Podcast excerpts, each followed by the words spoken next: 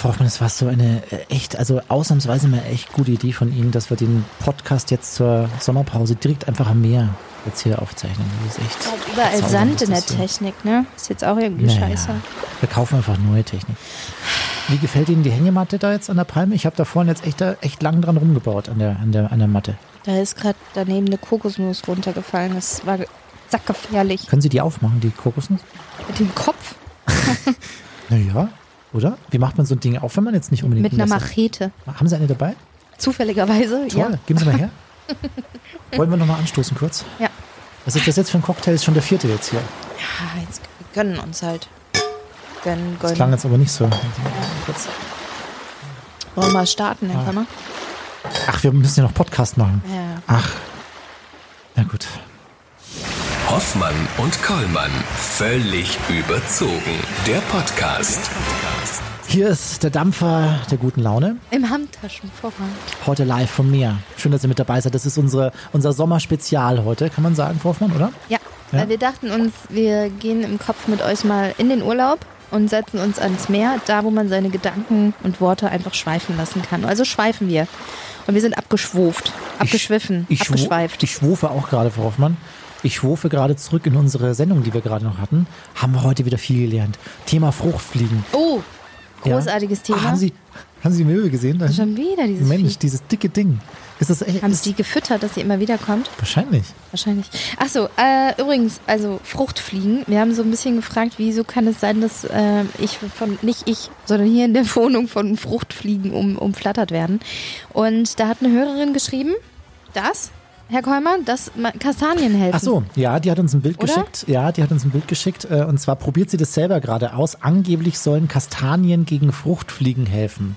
Sie hat ein Foto geschickt ähm, mit Äpfeln und ganz vielen Kastanien drumherum. Jetzt weiß ich nicht, wo ich Kastanien herkriege um diese. Jahreszeit. Fallen die jetzt schon vom Baum? Nee, erst Nein, später, ne? im Nee. Herbst. Erst. Und weil wir dann, weil sie dann gefragt haben, wie, wie lang leben Fruchtfliegen. Ja, das würde mich Das ist interessieren. so schön, dass man auch ein Piano an den Strand stellen kann. Ach, der war teuer, der Pianist. Ähm, eineinhalb Monate hat meine Mama geschrieben. Sie antwortet ja auf alles, ne? Und dann schickt sie noch mehr Infos zu Fruchtfliegen. Also Moment, Frau Hoffmann, folgende Sache.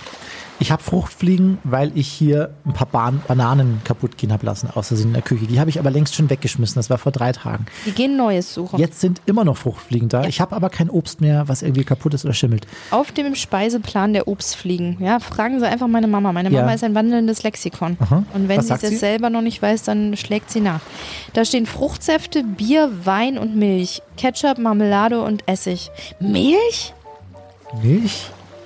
Wirklich wahr? Fruchtfliegen stehen auf Milch, das ist schon eklig. Wussten Sie, äh, dass Marienkäfer beißen?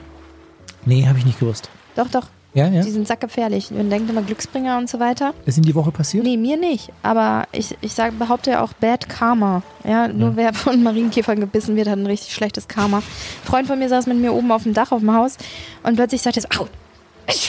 Und dann ich so, was ist mit dir los? Ja, irgendwas hat mich gebissen. Und ich leuchte halt auf seinen Oberschenkel und da war halt ein Marienkäfer und ich lache ihn halt vollends aus. Da habe ich so gesagt, ja, ist klar, Marienkäfer. Und dann das nächste Mal wieder, er so, oh Mann. Und dann habe ich näher dran geleuchtet und ähm, da war wirklich so ein kleiner Einbiss. Wirklich Und dann wahr? haben wir nachgegoogelt und ja, Marienkäfer, wenn die, wenn es zu trocken ist, dann trinken die alles, also auch Blut. So, jetzt habe ich jedem den schönen Marienkäfer madig gemacht. Ja, Ne? jetzt mag ich ihn auch nicht mehr. Ich mag War das nicht, war, war nicht, äh, da gab es doch mal so einen Film mit so einem Käfer zum Mond. Was war das nochmal? Peterchens Mondfahrt. War, das war auch Marienkäfer, oder? Nein, das war ein Maikäfer. Peterchen mit Oder ein- Mond. Vielleicht war es auch ein Mistkäfer. Ich weiß es Nein. nicht. So, jetzt sind wir so schön am Meer, Herr Kollmann. Ja.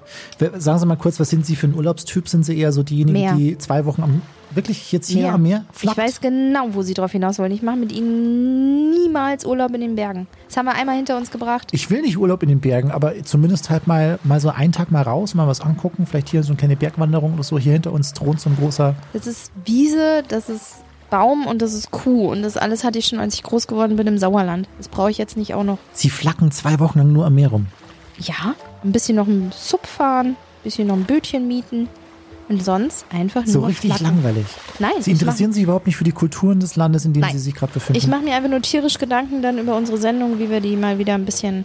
Flotter kriegen. Ja, oder? oder wo, was, über was wir so Podcasts machen können. Ich arbeite im Kopf. Sieht nur Hoffmann. nicht so danach Sie aus. müssen irgendwann auch mal Ruhe geben. Sie wissen schon, irgendwann ne, in dem Alter, es geht dann auch nicht mehr so einfach. Alter Schwede. Ja, alter Wieder- Schwede, genau. Schon wieder so einen reingedrückt. Ich bin ja mit Bergen aufgewachsen, Frau Hoffmann, im schönen Chiemgau. Ich wurde jedes Wochenende von meinen Eltern auf den Berg hochgeschleppt. Irgendwann hatte ich ihn so satt, dass ich keinen Bock mehr hatte. Sehen Sie? Ja, aber desto älter man wird, habe ich festgestellt, desto mehr sehnt man sich wieder nach der Natur und nach Abenteuern da draußen. Das heißt, so ab 21, 22 ging die Begeisterung fürs Berggehen wieder los. Das Einzige, muss ich aber auch dazu sagen, was mich auf einen Berg bringt, ist, wenn es da oben einen guten Kaiserschmarrn Gondel. gibt. Nein, einen guten Kaiserschmarrn. es muss oben irgendwas auf mich warten, etwas Kulinarisches. Dann Eine Ziege. bin ich ganz vor, dann bin ich ganz vor mit dabei. Wollen wir gleich mal auf unseren heutigen Gast kommen? Genau, Ja. denn wir haben jemanden Besonderen, der ist äh, auf jedem Berg gewesen. Wir haben jahrelang angefragt. Jetzt hat er sich endlich gemeldet. Und jetzt habe ich eine Bitte, Frau Hoffmann. Lassen Sie uns bitte. Yeti. Nein, lassen ich Sie. werde über den Yeti sprechen. Lassen auf Sie uns jeden nicht Fall den- werde ich den Yeti der ansprechen. wird stinkesauer. Das ist mir Latte. Der wird in jedem Interview wird der vom Yeti. äh, Reinhold erzählen. Messner, Yeti. Natürlich werde ich da drauf an. Also, ne, selbstverständlich werde ich das ansprechen. aber, aber, aber bitte erst zum Ende des Nein, Interviews, dass wir den guten ich Teil dann, schon im ich Kasten hab. haben. Frau Hoffmann, das können Sie nicht bringen. Natürlich kann ich, ich kann alles. Halten das Sie ist mein Podcast Halt- hier. Halten Sie sich ein bisschen zurück jetzt. Hier ist Reinhold Messner.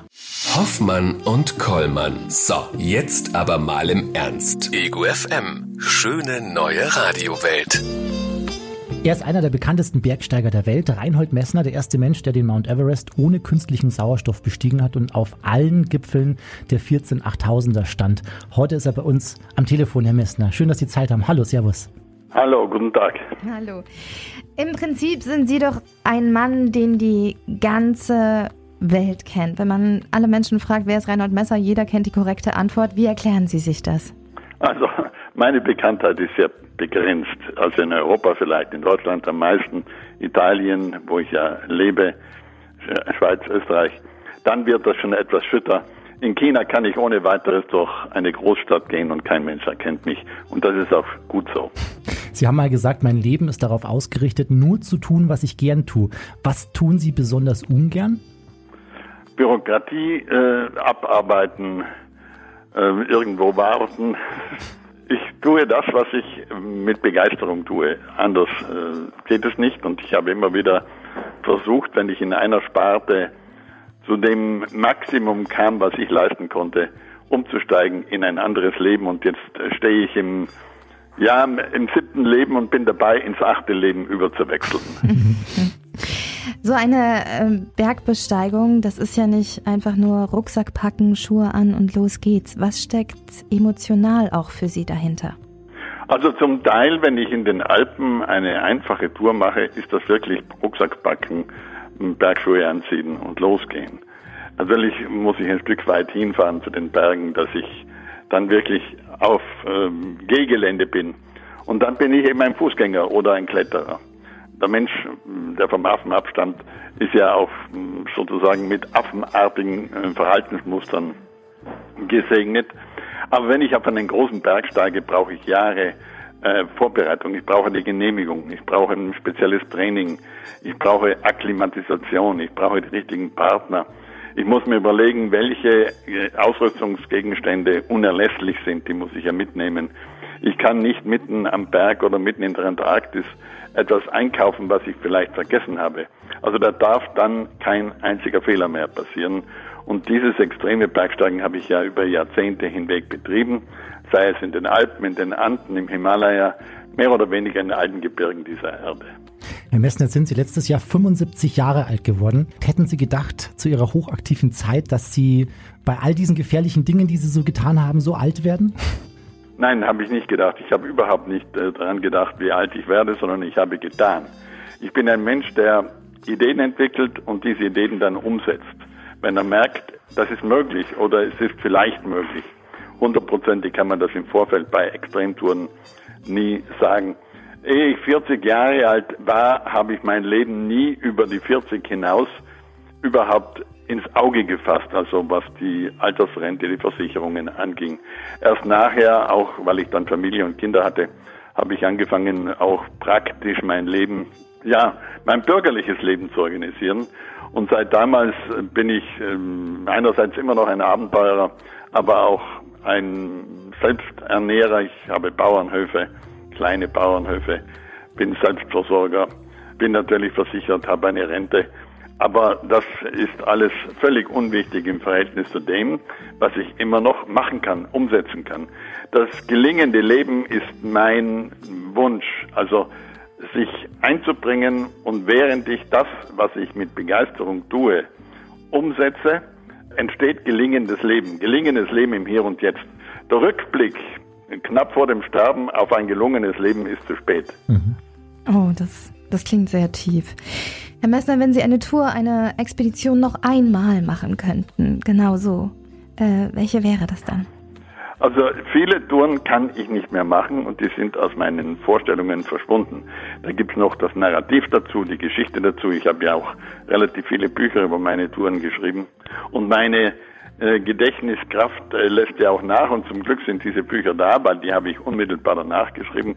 Es überlagert sich auch das eine und das andere. Aber ich kann ja noch viel machen. Also das, was ich noch gerne mache, kann ich noch machen und das mache ich auch. Also dieses, was täte ich wenn, gibt's bei mir nicht. Ich erkenne eindeutig an, ich kann nie mehr auf den Everest ohne Maske steigen. Ich könnte vielleicht noch mit Maske und drei Sherpas, die ziehen und zwei, die hinten schieben, noch einmal auf der Piste hinaufsteigen, was heute Mode geworden ist. Aber das ist nicht meine Art des Bergsteigens. Ich bin ein Abenteurer und kein Tourist und kein Sportler. Mhm. Sprechen wir mal ein Thema an, mit dem Sie sich auch sehr oft beschäftigen, Herr Messner, der Massentourismus in den Bergen heutzutage. Ja, gerade am Everest, da gibt's Bilder von Schlangen von Menschen, die da hochgeführt werden, verunglückte Bergsteiger, die daneben liegen, Müllberge. Haben Sie manchmal das Gefühl, Mensch, auch durch unser Zutun, dadurch, dass wir solche Stars wurden, ist dieser ganze Hype erst ausgelöst worden, also ohne dass wir das wollten? Also das ist eine komplexe Frage und ich gebe Ihnen eine komplexe Antwort. Natürlich haben wir das nicht konkret ausgelöst, vor allem ich nicht, weil ich ja nicht nur es anders getan habe. Ich bin einmal allein, ohne Maske, ohne jede Hilfe hinaufgestiegen, ohne irgendwas zu hinterlassen. Einmal mit Peter Haberer zusammen war auch eine ganz saubere Expedition, trotzdem nicht ohne Schäden, weil irgendwas bleibt immer zurück. Mhm. In diesem Fall beim Alleingang nicht unbedingt. Ich habe ja auch in meinen Büchern eindeutig davor gewarnt, die Berge zu touristischen Spots zu machen, weil ich wusste, dass damit das Abenteuer für die nächsten Generationen schrumpft und weniger wird. Aber es gibt natürlich einen Markt, es gibt eine Nachfrage, es gibt viele Menschen, die den Everest als den Fluchtpunkt ihrer Eitelkeiten sehen, die nicht die Fähigkeit haben, da hinaufzusteigen und die sich das Ganze vorbereiten lassen. Sie müssen sich vorstellen, heute steigen etwa 100 Sherpas im Vorfeld einen Monat lang am Everest Stück für Stück höher, um eine Piste anzulegen, eine, nicht eine Straße, eine Piste. Und dann werden die Menschen mit ärztlicher Betreuung, mit Führern, mit Trägern, mit Köchen, mit Kitchen Boys von Lager zu Lager nach oben geführt und zum Gipfel gebracht. Und damit sind es so viele, dass diese Staus entstehen. Und das Schlimme ist, dass die Veranstalter, die das Ganze ja als Reisebüro veranstalten, das Ganze verkaufen mit dem Slogan, du machst dann das Gleiche wie Hillary oder Messner. Mhm. mhm. Das ist im Grunde ein Betrug. Die machen etwas ganz anderes. 99,99 Prozent aller Bergsteiger, die heute auf der Piste auf den Everest steigen, würden nicht losgehen im Basislager. Die würden so Angst kriegen, wenn sie das selber machen müssten in Eigenverantwortung. Aber wenn man ihnen die Verantwortung abnimmt, wenn man ihnen großteils die Mühe abnimmt, wenn man ihnen überall Sauerstoffflaschen hinstellt, dann können das viele Menschen machen. Ich habe auch nichts dagegen. Nur ist das nicht Alpinismus, sondern das ist Tourismus. Der Alpinist geht dorthin, wo es keine Infrastruktur gibt, wo alle anderen nicht sind und wo er in Eigenverantwortung handelt. Während der Tourist dorthin geht, wohl die beste Infrastruktur und die besten Annehmlichkeiten sind. Mhm. Jetzt ähm, ist es so, dass sich das Verhalten und das Verhältnis der Menschen, wie Sie es gerade schon erzählt haben, zum Thema Massentourismus, zum Berg über die Jahre hin verändert hat. Wo geht's hin in Zukunft? Was glauben Sie und was wünschen Sie sich? Also wo geht's hin in Zukunft? Das ist die große Frage. Ich habe dazu ein Buch geschrieben, das es noch nicht gibt. Das wird im nächsten Jahr erscheinen. Das habe ich gemacht, weil ich in der Corona-Krise eine Struktur brauchte für mein Leben. Ich bin es nicht gewohnt, in der Früh aufzustehen und zu sagen, ich darf gar nichts machen, ich kann gar nichts machen, ich darf höchstens mit Maske einkaufen gehen. Das war mir zu wenig und dann habe ich eben ein Buch gemacht, weil der traditionelle Alpinismus in Druck geraten ist. Heute sind die meisten Kletterer in der Halle unterwegs. Einige andere Kletterer, das sind dann nur mehr ein Prozentsatz, die gehen an den Rand der Gebirge oder in den Mittelgebirgen los und klettern ganz kurze Passagen, die aber abgesichert sind, wo man nicht runterfallen kann. Nun behaupte ich, wenn man von einem Berg nicht runterfallen kann, ist es kein Berg, sondern eine Attrappe. Aber auch das ist legitim, das nennt man Sportklettern. Mhm. An den großen Bergen, ob das der Mont Blanc ist, das Matterhorn, der Everest, der Manaslu, wird heute Tourismus betrieben. Die Berge werden präpariert oder bestimmte Linien, Routen werden präpariert und an diesen präparierten Routen werden Touristen hinaufgebracht.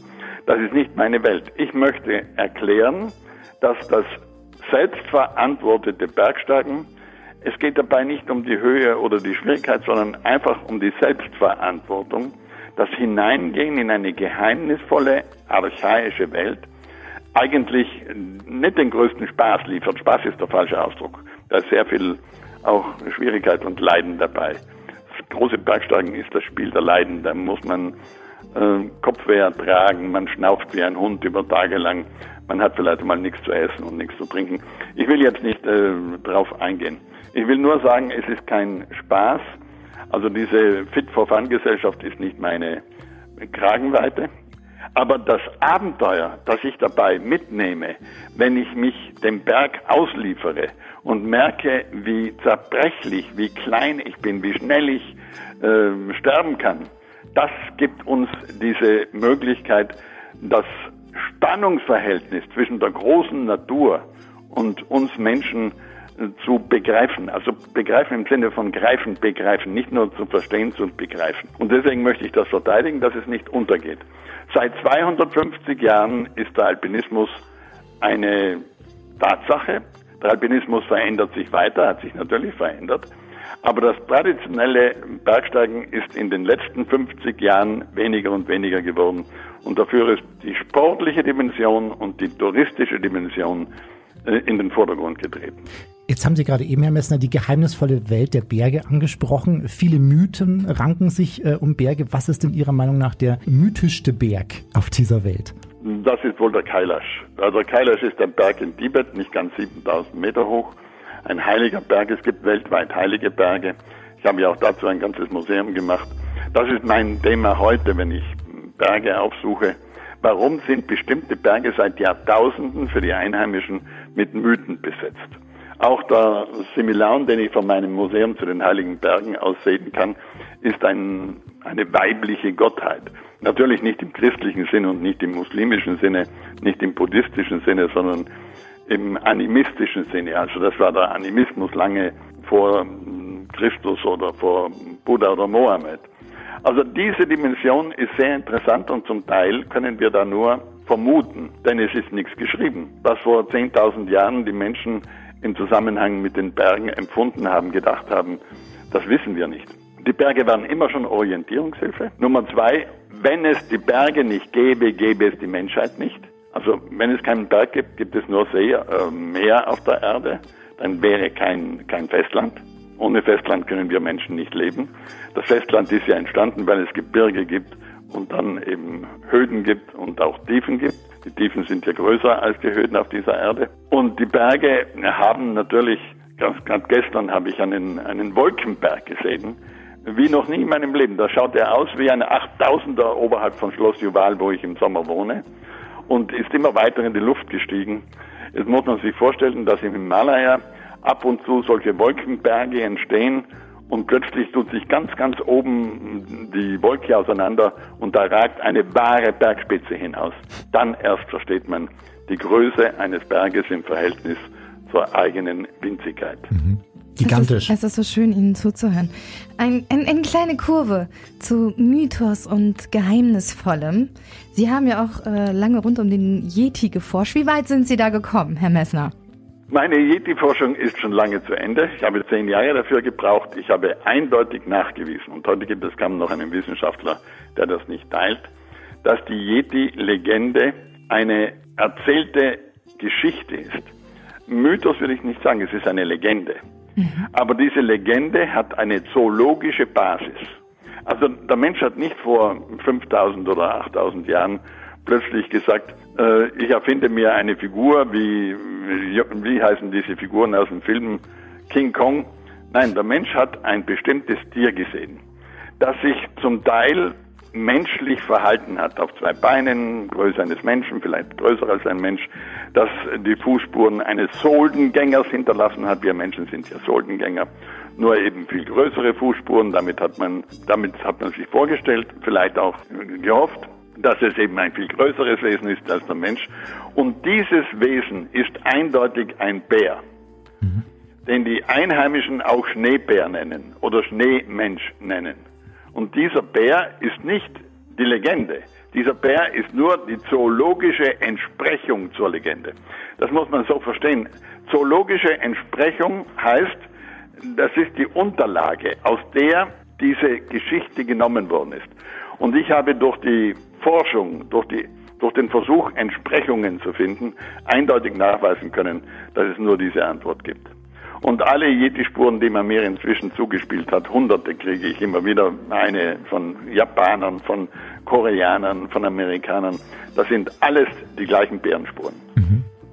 Ich, ich, ich habe auch das innere Bedürfnis, auch an einen Schneebären oder an einen Yeti zu glauben. Ich bin da immer sehr offen und freue mich immer. Und, und Sie brauchen, Sie brauchen nicht glauben. Denn Glauben ist etwas anderes. Glauben Sie müssen Sie das, was äh, die Religionen angeht, die und ja auch von den Menschen von. äh, da, da, bin ich nicht nah dran an der Religion. Da, da ist mein ja, Glaube. Aber äh, die, die, die Yeti-Geschichte ist nicht zu glauben, sondern die ist eine Tatsache. Mhm. Da reden wir von Erkenntnissen. Ja. Äh, ich bin kein Wissenschaftler, deswegen kann ich nicht sagen, äh, das ist Wissenschaft. Aber es ist eine Erkenntnis, die untermauert ist, wo es viele, viele Fragen gab, ja. wo ich äh, viele Zweifel aufgelöst habe. Die Religionen sind ja auch alle vom Menschen erfunden. So wie jede Geschichte aus der Natur genommen ist, sind die Religionen ja vielleicht aus den menschlichen Ängsten heraus entstanden. Was ist nach dem Leben? Wo kommen wir her? Wo gehen wir hin? Das sind die großen Fragen des Lebens, die niemand beantworten kann und auch niemand je beantworten wird. Alle Götter, die es auf der Erde gibt, Sie müssen wissen, im Hinduismus gibt es Hunderttausende von Göttern. Die sind alle Menschen erfunden.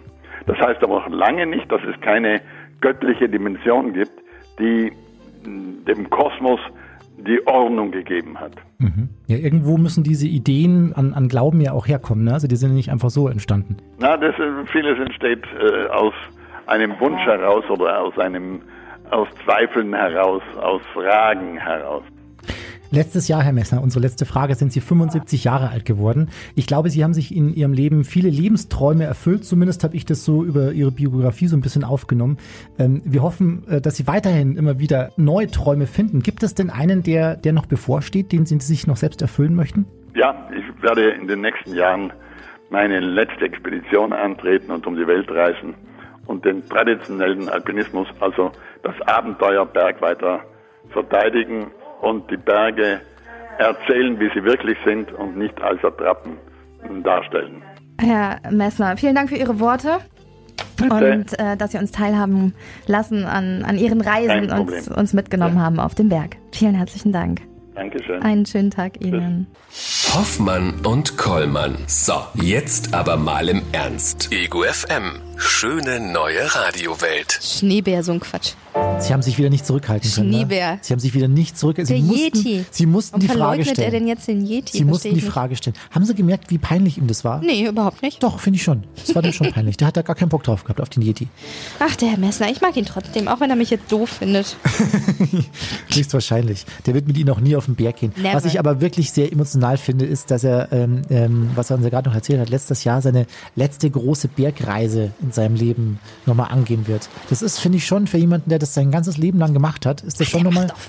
Ist das schon nochmal ein emotionaler Moment, glaube ich. Ja, aber das können Sie mir doch nicht Oder? erzählen. Das ist so, als würden Sie mit 95 sagen, das war meine letzte Hoffmann-Kollmann-Sendung. Mit wie viel? 95? Um Gottes Willen, so lang noch. oh, wussten Sie, dass heute eigentlich Avocado-Tag ist? Ach, sprechen Sie mich nicht auf Avocados an, Frau Hoffmann. Ich habe da eine ganz böse Geschichte im Kopf. Will ich die hören? Eine Kollegin äh, hat sich mal mittags äh, eine Avocado mit äh, in den Sender gebracht und ähm, hat dann versucht, die mit einem Messer zu teilen. Dieses Messer ist ja ausgerutscht. Äh. und sie hat sich in die Hand geschnitten und die komplette Küche war irgendwann voller Blut und sie ist dann auch umgefallen und der Notarzt musste kommen. Deswegen bin ich so der Avocado-Fan. Außerdem ist es ja auch umweltschädlich, habe ich mal sagen lassen, oder? Zu viel Wasserverbrauch irgendwie. Aber Avocados sind schon lecker. Kann Ja. man so nicht sagen. Also, wussten Sie? Ach, das ist jetzt schon wieder zu weit hergeholt, ne? Man verliert in seinem Leben im Durchschnitt, also das habe ich heute gelesen, 1125 Socken.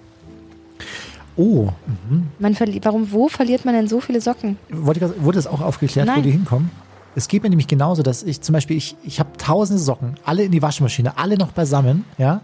Und die Waschmaschine ist fertig, ich hole die Socken raus, äh, werf die in den Trockner rein und stell fest, dass mindestens zwei Socken fehlen. Das ist die dritte Dimension. Vierte Dimension. Die Sockendimension. Meinen Sie, wir kommen irgendwann mal, wenn wir, wenn wir sterben, auf der Reise ins Nirgendwo, kommen wir an der Sockenwelt vorbei und lernen dann nochmal alle Socken kennen, die uns in unserem Leben begegnet sind und dann aber verschwunden sind. Das wäre doch schön, Hello oder? Kitty Glitzersocken. da seid ihr ja. Toll. Und die sagen sich, ja gut, dass wir weg waren von den Stinken, Stinkefüßen. Stinkefüßchen. Ja. So, Frau Hoffmann, jetzt gehe ich in Urlaub. Jetzt ist es gut. Ich muss noch ein bisschen Koffer packen. Morgen geht's bei mir los. Ich bin jetzt weg. haben Sie sich diesen Urlaub überhaupt verdient? Sowas von. Ja, wirklich? Sowas von. Na gut, dann sind wir ähm, raus für die nächsten zwei Wochen. Wir machen auch Podcast-Pause, nicht nur Sendungspause, sondern auch Podcast-Pause. Also Profis hätten ja jetzt was vorbereitet, was sie dann einfach die nächsten zwei Wochen senden und sei es nur eine Wiederholung. Vielleicht habe ich ja was vorbereitet. Vielleicht habe ich, äh, vielleicht habe ich Wörter aus ihren letzten 50 Sendungen herausgeschnitten und werde mit diesen Wörtern eine Doppelmoderation auf die Beine stellen nächste Woche. Ein Podcast, von dem Sie nichts wissen. Der Apropos Hoffmann-Kollmann-Podcast mit Herrn Kollmann und Frau Hoffmann. Sie weiß noch nichts davon. Ich werde reinhören. Vielleicht habe ich Ihnen auch in Ihrer Reisetasche ein kleines Studio-Equipment versteckt, mit dem Sie sich dann aus dem Urlaub melden können. Wie teuflisch. Oh. Vielleicht werde ich es tun. Wir sind ja eigentlich schon hier am Meer, Frau Hoffmann. Ne? Wollen Sie mir nochmal die Sonnencreme überreichen, bitte? Aber jetzt kriegen sie die 80er. Die 80er. Ja, sie sind so rot am Nacken. Ich hatte letzte Woche einen Sonnenstich, Frau Hoffmann. Ich war auf dem Berg und äh, es war bewölkt und ich dachte mir, scheiß drauf, wenn es bewölkt ist, kann man keine, keinen Sonnenbrand kriegen. Und dann bin ich abends heimgekommen und äh, war total verwirrt. Ich habe ich hab jetzt Sand an Stellen, wo es keiner braucht. Da hinten ist die Dusche. Können Sie jetzt mal Geh kurz mal abduschen? duschen. Ja? Tschüss war's. Frau Hoffmann. Tschüss war's. Tschüss. Schön war's. Tschüss wollte ich, Ich wünsche. Ihnen einen ganz schönen Urlaub, Frau Hoffmann. Ja? Und ich, Wollen Sie eine ich, Postkarte? ich fahr jetzt ich wieder heim. Ihnen eine Postkarte. das wäre schön. Mit so einem Herzchen unten dran. Wo ist eigentlich die Möwe hin? Sie fehlen mir, Herr Kollmann. Ja, ja, Herr Kollmann, Sie fehlen mir. Sauerei. Das waren Hoffmann und Kollmann. Völlig überzogen. Der Podcast. Die Radioshow dazu gibt's jeden Freitag von 16 bis 20 Uhr bei Ego FM. Schöne neue Radiowelt. Äh, Sie, Sie können jetzt das Meer wieder abstellen. Ja, brauchen wir es nicht mehr. Brauchen wir nicht mehr. Danke.